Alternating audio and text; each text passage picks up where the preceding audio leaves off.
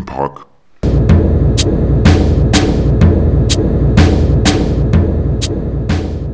Ich würde so gerne Schach lernen, sagte Sandra, als sie mit Florian und Peter im Park saß. Es war Montagabend, die drei Freunde waren zur Tankstelle gegangen, um sich Bier zu kaufen. Eine Prise, sagte Peter und schüttete Schnupftabak auf seinen Handrücken. Nach der Schule wusste Sandra nicht, welchen Beruf sie lernen sollte. Floristin, Verkäuferin, Friseuse. Sandra hatte keine Interessen und keine Lust zu arbeiten. Sandra sah Florian an. Er trank sein Bier und sagte kein Wort. Graue Wolken hingen am Himmel. Sandra hatte Angst, dass es gleich regnen würde. Dann würden die drei in die Wohnung von Florian gehen und Musik hören. Im Park war es ruhig. Einige Kinder saßen auf den Schaukeln oder spielten Fußball. Ein Liebespaar kuschelte auf einer Picknickdecke.